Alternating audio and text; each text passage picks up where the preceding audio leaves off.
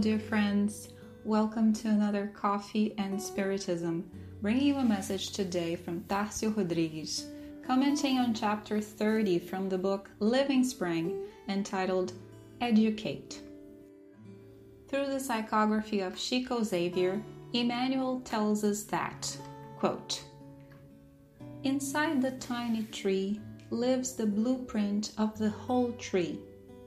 In the heart of the soil are melodies of the spring. In blocks of stone are the masterpieces of statuary. Nonetheless, the orchard needs constant care. The crystal clear spring needs an aqueduct so that it may run without becoming contaminated. The sculptured stone requires the work of the chisel. Similarly, the Spirit harbors the gene of divinity. God is in us as much as we are in God. However, so that the divine light may shine forth from human darkness, it is necessary for the educational processes of life to work in us on the stony pathway of the millennia. Only the heart ennobled in great understanding can pour forth a sanctifying heroism.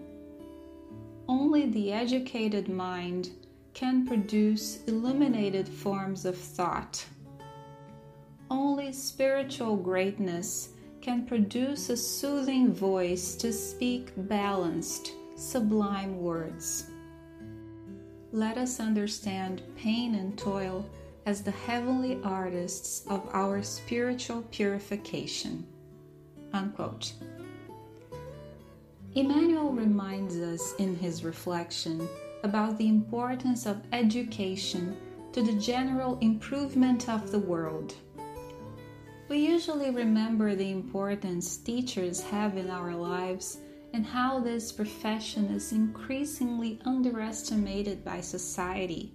But it is also very important to remember that education is not only circumscribed to the academic and school environment.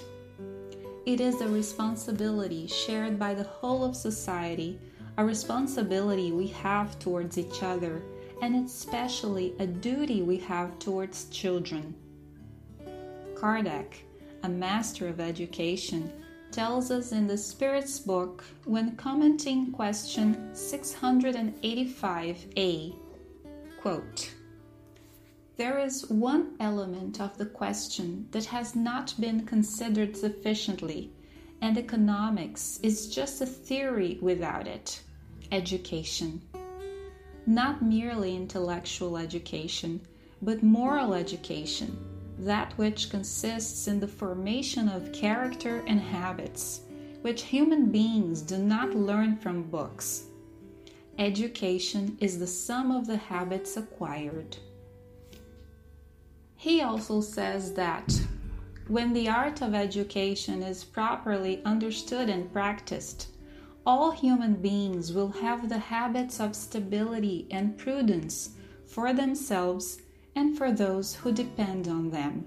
Unquote. It is therefore this oblivion of the importance of education one of the main causes of economic instability, increase in crime, lack of social and professional insertion of many people, and mainly our stagnation in promoting the development of the potentials we have and that we are able to develop as Emmanuel well concludes Educate, and you will transform irrationality into intelligence, intelligence into humanity, and humanity into angelhood. Educate, and you will build heaven on earth. Since we know that the Lord dwells in us, let us improve our lives so that we may reflect Him. Unquote.